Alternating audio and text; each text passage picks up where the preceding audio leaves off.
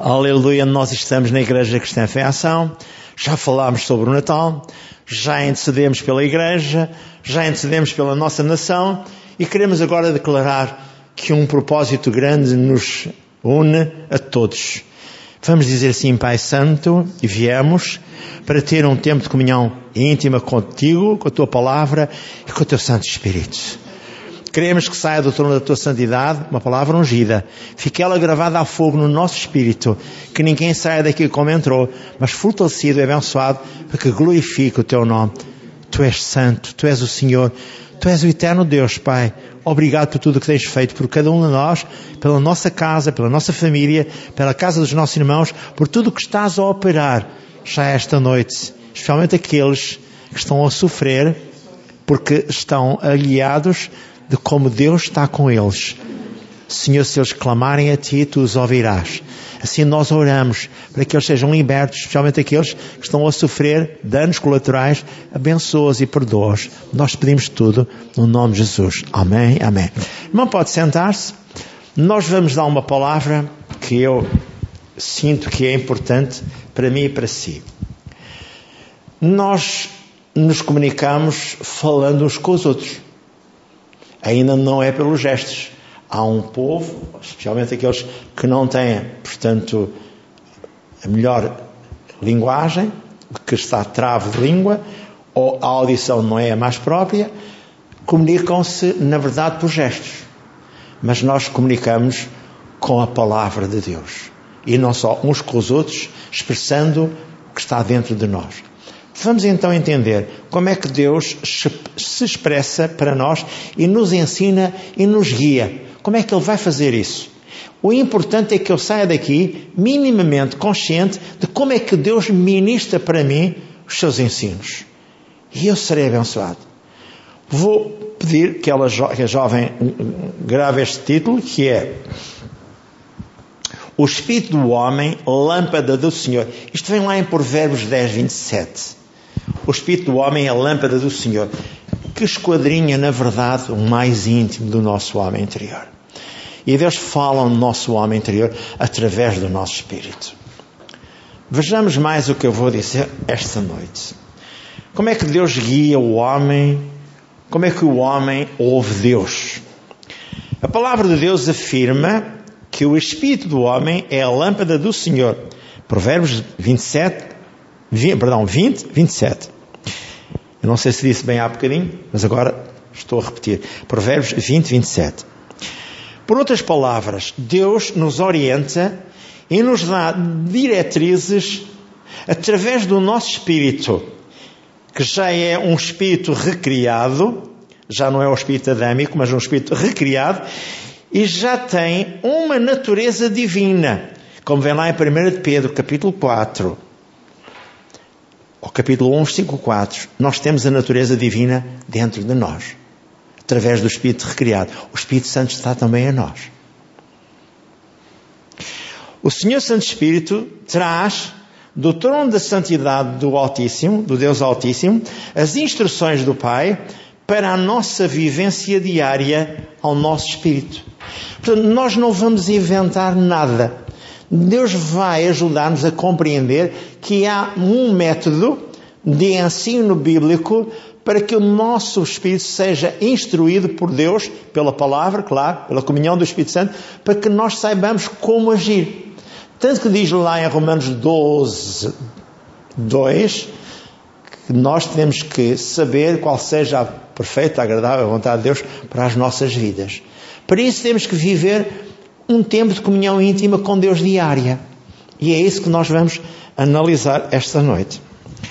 O problema que atinge o homem chama-se insegurança. A insegurança é um estado de alma, um sentimento de mal-estar geral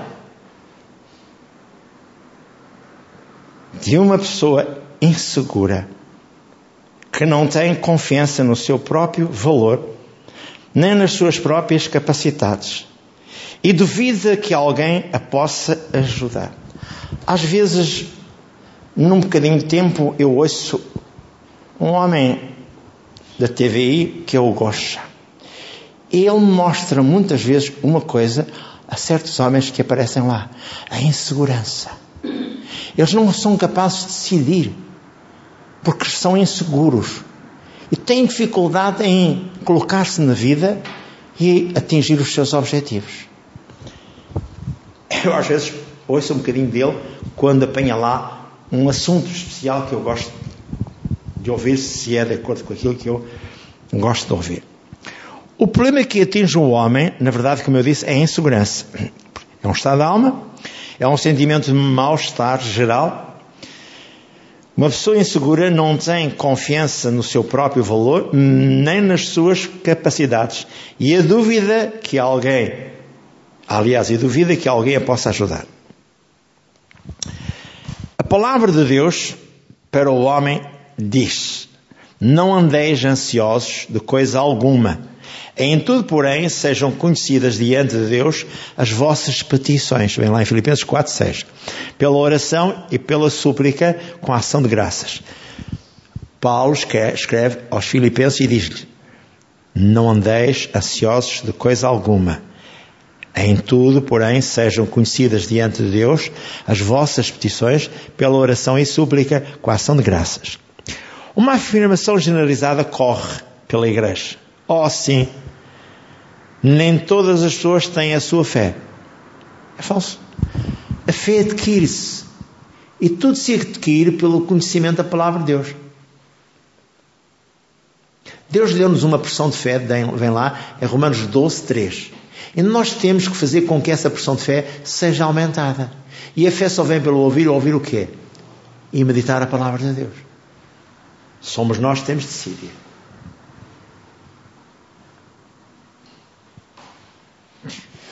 Então, não é uma questão de fé, mas sim pela prática da palavra de Deus. Entenda o seu problema e ultrapasse-o.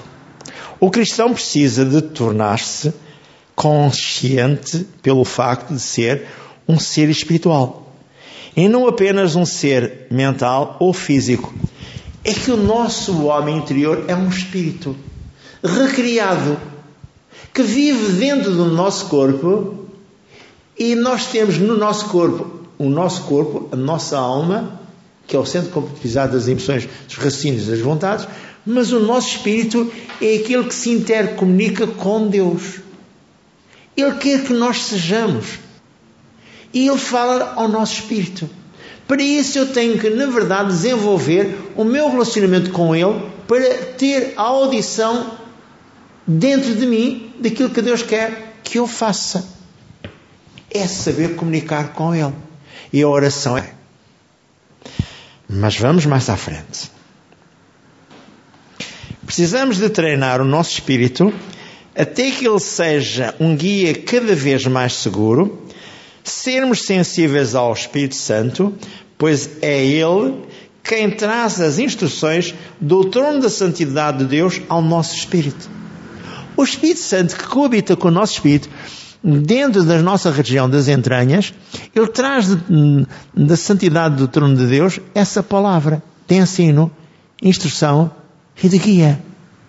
O que nós precisarmos, ele traz. Por isso, a certa altura, nós lemos a um dos profetas do Velho Testamento diz: Clama a mim e eu te ouvirei. Mostrar-te-ei coisas grandes que tu desconheces para teu bem. Jeremias 33.3 Pode ficar melhor e pode ir a ler esse contexto. Um outro ponto é a realidade que tem impedido o avanço do mundo cristão como um todo é que somos mais conscientes do físico, ou seja, do corpo, e mais conscientes da mente, a alma, temos desenvolvido mais o nosso corpo com exercícios físicos e a alma com cursos, estudos, mas deixamos o espírito do homem quase intocável. Não o desenvolvemos com a comunhão da palavra e do Espírito Santo. Tornamos-nos insensíveis à voz de Deus. Esta é a parte real. Nós sabemos que há em muitos ginásios onde os homens vão aplicar um tempo para desenvolver os seus músculos. Sabemos que há cursos constantes à disposição dos homens. Eu pergunto, e a parte bíblica? Entra no seu espírito ou não entra no seu espírito? Você desenvolve o seu espírito ou não desenvolve? Como é que você vai ouvir Deus? Vamos continuar. Como agir a fim de ser a lâmpada do Senhor? Há um pequeno ensino que vai revolucionar a vida do cristão o exemplo do cristão que saiu de um anonimato e se tornou um grande homem e um homem de negócios. Eu vou explicar. Este homem estava na casa dos seus 32 anos. E ele conta, ele era um discípulo do pastor Kenneth Hagan, ele conta o que aconteceu com ele.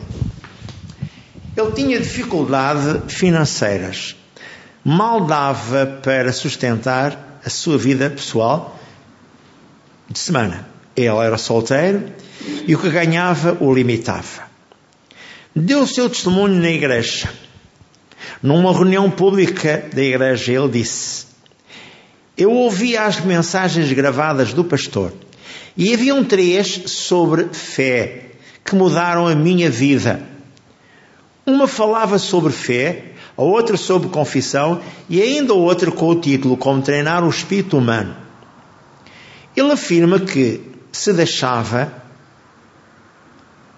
ouvir, aliás, se deitava e deixava ouvir todas as noites, como treinar o espírito humano. Pela manhã, enquanto fazia as suas higienes, especialmente a barba, escutava-a tão bem. Dizia ele, eu ouvia, escutei-a repetidas vezes, centenas, até que aquela mensagem entrou no meu espírito. Depois, por meio de escutar o meu espírito e de usar a minha fé, tornei-me um homem independente, rico, cujo património, na época, ultrapassava em dólares os 30 milhões de dólares.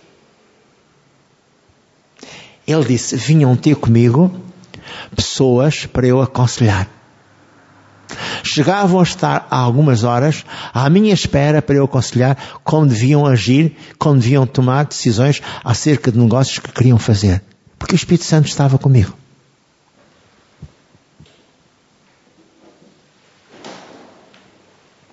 Em cinco anos, ele diz: Alcancei de Deus a graça. Este irmão não é pregador, este irmão não é evangelista, este homem de Deus tornou-se um negociante e deixou o seu emprego de assalariado e explica como Deus, pelo seu espírito, o tem ensinado a investir, a comprar e a vender. Ele começou a vender e a comprar terrenos. Vender e comprar casas. E rapidamente Deus dizia-lhe quais eram os negócios que devia fazer e os que não devia fazer. Quais aqueles que lhe davam portanto, substância para ele poder prevalecer, ou aqueles que iam ser um obstáculo, ou ia perder. Deus sempre o encaminhou de uma forma sobrenatural, porque as pessoas vinham ter com ele para ele poder aconselhá-las. Ele diz, analisando tudo aquilo que eu passei, eu posso explicar o que é que Deus me ensinou. E o pastor disse também: a essência do ensino contido naquela mensagem gravada era: o seu espírito pode ser educado, assim como a sua mente pode ser educada, o seu espírito pode ser edificado nas suas forças e treinado, exatamente como o seu corpo pode ser edificado e treinado num ginásio regras para treinar e desenvolver o seu espírito. Primeiro, pela meditação da palavra de Deus, diária. Segundo, pela prática da palavra de Deus, que é andar em amor. Já vamos lá. Terceiro, por dar o primeiro lugar à palavra de Deus. Vamos ver um exemplo de um pastor batista. Por obedecer instantaneamente à voz do seu espírito, sem duvidar. Primeiro ponto, vamos desenvolver. Pela meditação da palavra de Deus, os homens e as mulheres mais profundamente espirituais, que são conhecidos, são aqueles que dedicam tempo à meditação na palavra de Deus. Qualquer de nós não pode ou não poderá desenvolver sabedoria espiritual sem meditação. Apareceu um homem na igreja do pastor Kenneth Hagin que andou de várias igrejas, de vários países para todo lugar. E o pastor Kenneth Hagin explicou-lhe: tens de começar a gastar 15 a 20 minutos por dia a meditar na palavra que traz salvação. Depois de meditar 15 a 20 dias, aliás, 20 minutos por dia, na palavra que traz salvação, tu vais ver o que vai acontecer. Diz que ao fim do mês, ele teve mais salvações do que alguma vez teve num ano completo da sua igreja. Portanto, o meditar na palavra de Deus é o mastigar a palavra de Deus, é encher-me da presença de Deus. Se eu não me encher da presença de Deus, eu não vou ser abençoado. É impossível. Deus não brinca com as coisas que Ele quer que nós tomemos como propósito. Vejamos mais. Deus revelou esse facto a Josué. Imediatamente após a morte de Moisés, bem no início do ministério de Josué, Josué 1:8, ele disse: Se Deus não quisesse que Josué prosperasse, por que razão lhe contou como havia de prosperar? Se Deus não quisesse que Josué tivesse sucesso, por que razão lhe contou como ter sucesso? Medite nesta verdade.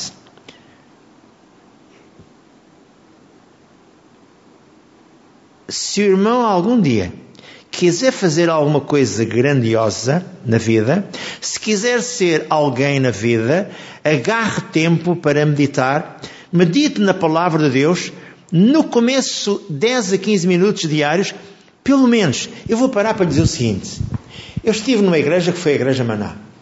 Eu era pastor batista, eu vim de uma igreja batista. E eu ouvi estas meditações pastor Hagin. Eu agarrava nas mensagens do pastor Jorge Tadeu. Eu ouvia-as antes de eu ministrar, que ele mandava ministrar, segundo aquilo que estava gravado nas cassetes, nas, na altura ainda eram cassetes, eu ouvia as cassetes, eu escrevia as cassetes, eu lia as cassetes, eu fazia tudo e mais alguma coisa. E eu chegava à igreja. Aquilo era um broar da glória de Deus, porque eu enchia o meu espírito da palavra, até estou-me a arrepiar todo. Isto é verdade. Tinha salvações 27, só de uma vez. E mais, constantemente eram salvações umas atrás das outras. Mas eu, eu, o que eu estou a dizer é precisamente isto. Eu ouvia as cassetes dele. Antes de ministrar, ouvia-as uma, duas, três vezes. Até que entrasse no meu espírito aquele ensino. Chegava aqui, eu era mais do que aquilo que eu jamais imaginava. E Deus me honrou muito, me abençoou muito. Ficou dentro de mim aquele ensino. Jamais posso esquecer. Eu continuo a dizer, eu fui para a universidade. Eu estive numa universidade. Os outros também lá andaram. Mas diz lá em Hebreus 4.2 Ouviram as mesmas coisas que eu ouvi, mas não mostraram a palavra que ouviram com fé nada lhes aproveitou. Eu singrei. Eu fui abençoado. Agora você vai ter que decidir o que é que quer da sua vida pessoal. Por isso eu digo: depois aumenta o seu tempo gradualmente. Deus disse a certo homem de Deus: em vez de fazer jejum, disse ao Hagin, leve a sua vida jejuada. Por outras palavras, seja comedido até na sua alimentação. E leve a sua vida debaixo da disciplina em todo o tempo.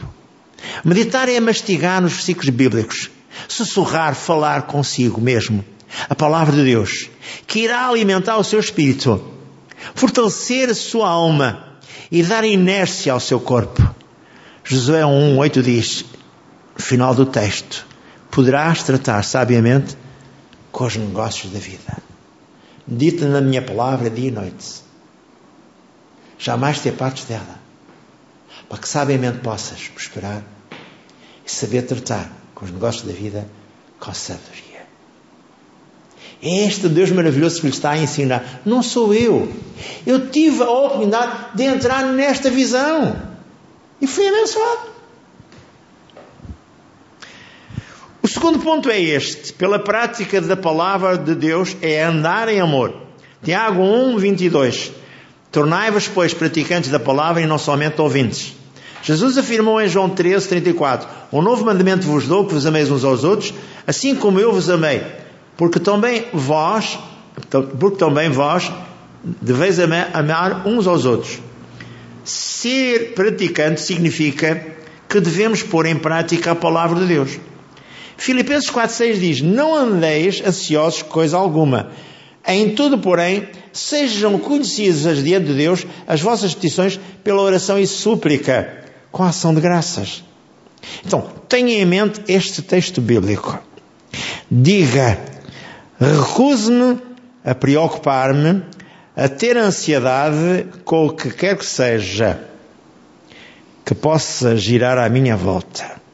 O versículo 7 diz: Anuncia que a paz de Deus descerá sobre si e o aquietará e resolverá o seu assunto porque você vai confiar nele. Ande em amor e Deus desbloqueará cada situação em sua vida. Mas se você for um anão resmungão, asfixiante, você não vai conseguir ser abençoado. Perdão. A decisão é sua. Efésios diz em cheios do Espírito. O primeiro lugar à palavra de Deus. É o terceiro ponto. Em Provérbios 4, 20 e 22 diz: Escute o que eu tenho para te dizer. A palavra de Deus diz: são vida aqueles que acham e saúde para o seu umbigo. O testemunho de um ministro batista com problemas com amígdalas. Foi marcada uma data para a remoção das amígdalas. No dia marcado, é, como era de costume, antes de saírem de casa, leram a Bíblia. E em 2 de Crónicas 16, 12, leram o que rei Asa ficou doente dos pés, ao invés de buscar o Senhor, procurou os médicos e morreu. E ele disse: Fiquei impressionado com a leitura. E pediu à esposa e aos filhos que orassem com ele. Antes de ir ao hospital, quando oraram, o Senhor disse para que não fossem removidas as amígdalas. O Senhor curou as amígdalas e ele nunca mais teve problemas de amigdalites.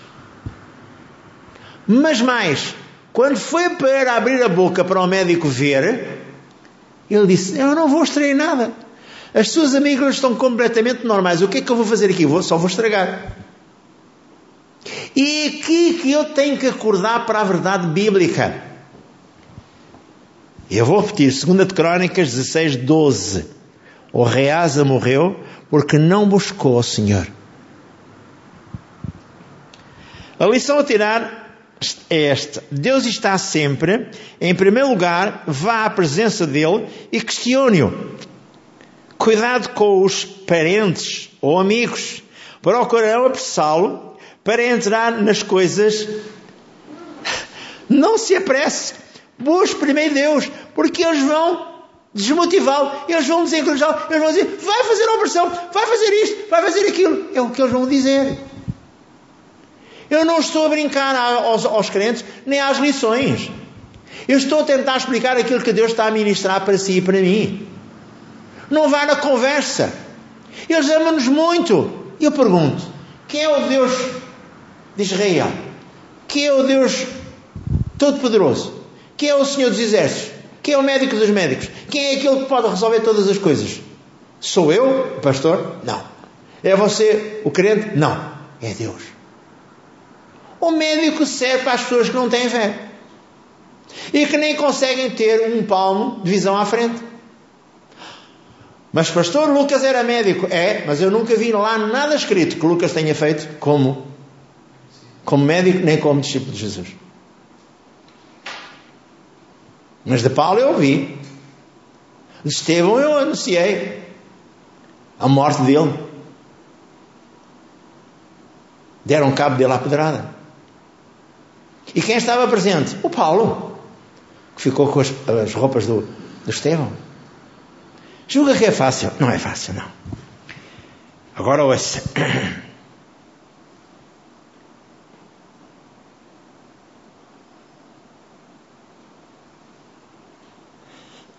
Perdão.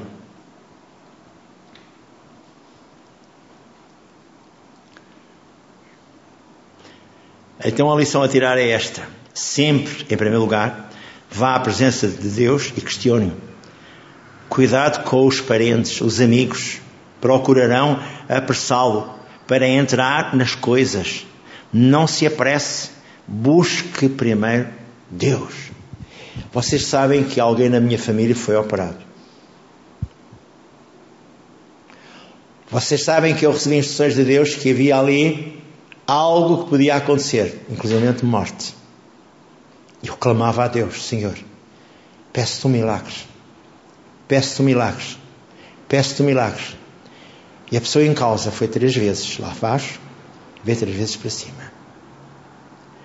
Porque o sistema dela, o sistema nervoso dela, e tudo aquilo que ela tomou como aquela injeção para ela poder ser operada, afetou o corpo dela e a mente dela. E só Deus a pôde tirar três vezes para cima. E eu clamava: Senhor, faz um milagre. Senhor, faz um milagre. E no dia em que ela estava lá no, no, no recobro, essa pessoa, minha familiar, alguém estava lá também à espera de visitar essa pessoa. E não saiu de lá e disse: Não saia daqui sem ver essa pessoa. Que é para vocês não saberem quem é. Estão a ouvir a mensagem gravada. E não saiu de lá. E ela recuperou. E eu não consegui entrar. Tive duas horas na fila, desde o Pedroso até Alcântara, sem poder entrar lá. Duas horas. Deus não deixou eu entrar. Voltei para trás e vinha agradecendo a Deus que o milagre estava a dar-se. Cheguei a casa, o meu filho telefona e disse: Está tudo bem, pai. Eu não estou a brincar, sei aquilo que estou a dizer. Então ouça, a parte a seguir é esta. Se você tem esta visão de que Deus está em primeiro lugar, se você busca em primeiro lugar, então a seguir obedeça instantaneamente à voz de Deus. Assegurados os três primeiros pontos, passa a ação. O espírito homem é um ser espiritual. Está oculto aos seus sentidos. O irmão não pode vê-lo com os seus olhos físicos, nem tocar nele. Este é o homem interior que se tornou uma nova criatura, conforme está escrito em 2 Coríntios 5,17. Entenda, o seu espírito não será educado e treinado da noite para o dia. Deus profetizou através de Ezequiel e de Jeremias que viria um dia em que ele tiraria o velho coração de pedra do homem e colocaria um coração novo de carne sensível à palavra de Deus. Hoje, em 2 Coríntios 5,17, se alguém está em Cristo, nova criatura é, as coisas velhas já passaram, isto que tudo seja novo. Então, o seu espírito adémico foi removido e todas as coisas se tornaram novas. E Deus recriou esse espírito adémico num espírito sensível, um espírito de vida eterna. Com um espírito renovado e uma alma restaurada, como enfrentar os conflitos diários? Três pontos distintos as nossas armas para enfrentar o inimigo. Filipenses 2, 9 a 11. O nome de Jesus Cristo. Filipenses 6, 10 a 17. O escudo da fé, a palavra de Deus. Ou seja, a armadura de Deus está descrita em Efésios 6, 10 a 17. Segundo, importante, como filho de Deus, foi-lhes dado, segundo a Timóteo 1, 7, não um espírito de medo, de opressão, de ansiedade, mas de fortaleza. Em Romanos 8, 1 e 2 diz: Agora não há nenhuma condenação para os que estão em Cristo Jesus. Eu recordo-me que um homem de Deus, com este contexto de Romanos 8, 2, conseguiu libertar na África do Sul, na Bulbónica, muita gente estava a morrer. O Espírito Santo entrou na sala onde ele estava a orar, chorando, e disse-lhe: Não tens a palavra, não conheces a palavra, não sabes o que está escrito em Romanos 8, 2? Então reivindica. E ele conseguiu libertar aquelas crianças que estavam à morte, mas pelo menos 40 pessoas morreram. Numa situação adversa. Até que ele foi instruído por Deus para reivindicar a libertação para elas. Eu não estou a brincar. Em Romanos 8, 31 e 39, fala no cântico de vitória. Se Deus é por nós, quem será contra nós? Hoje deposite aos pés de Deus. 1 Pedro 5, 7 toda a preocupação e ansiedade. Em Mateus 6, 25 diz: Não andeis apreensivos com coisa alguma, nem com o dia da manhã, porque Deus cuidará de vós. Filipenses 4, 6 e 7 diz: Não estejais inquietos, ansiosos. Salmo 127, 1 e 2 diz: Que Deus vai entrar no processo para resolver o seu caso pessoal. O Senhor vai edificar a sua vida. O Senhor vai abençoá-lo. Hoje, venha com confiança à presença de Deus, entregue o seu fardo, 1 Pedro 5, 7, a Deus, e Deus o capacitará e o restaurará. É tudo o que eu tinha para lhe dizer esta noite. Que eu senti, há uns dois ou três dias atrás, que devia lhe falar sobre tudo isto. Isto é importante o que eu disse. Você tem a certeza de que o seu físico pode ir ser treinado num ginásio Ainda hoje ouvi com uma mulher no talho que ela disse: a massa muscular dos homens a partir dos 80 anos perde-se. Eu não tenho que perder nada nem coisa nenhuma, eu tenho é que estar em Deus, firmado no Espírito, firmado na fé, firmado em Jesus e reivindicando o melhor que Deus tem para mim. Eu não tenho que ficar para trás. Ninguém, nem, nem ninguém nenhum de nós pode ficar para trás. Vamos é ter a oportunidade de meditar na palavra de Deus e reivindicar o poder até nosso. Que Deus seja louvado com esta palavra. Amém. Amém.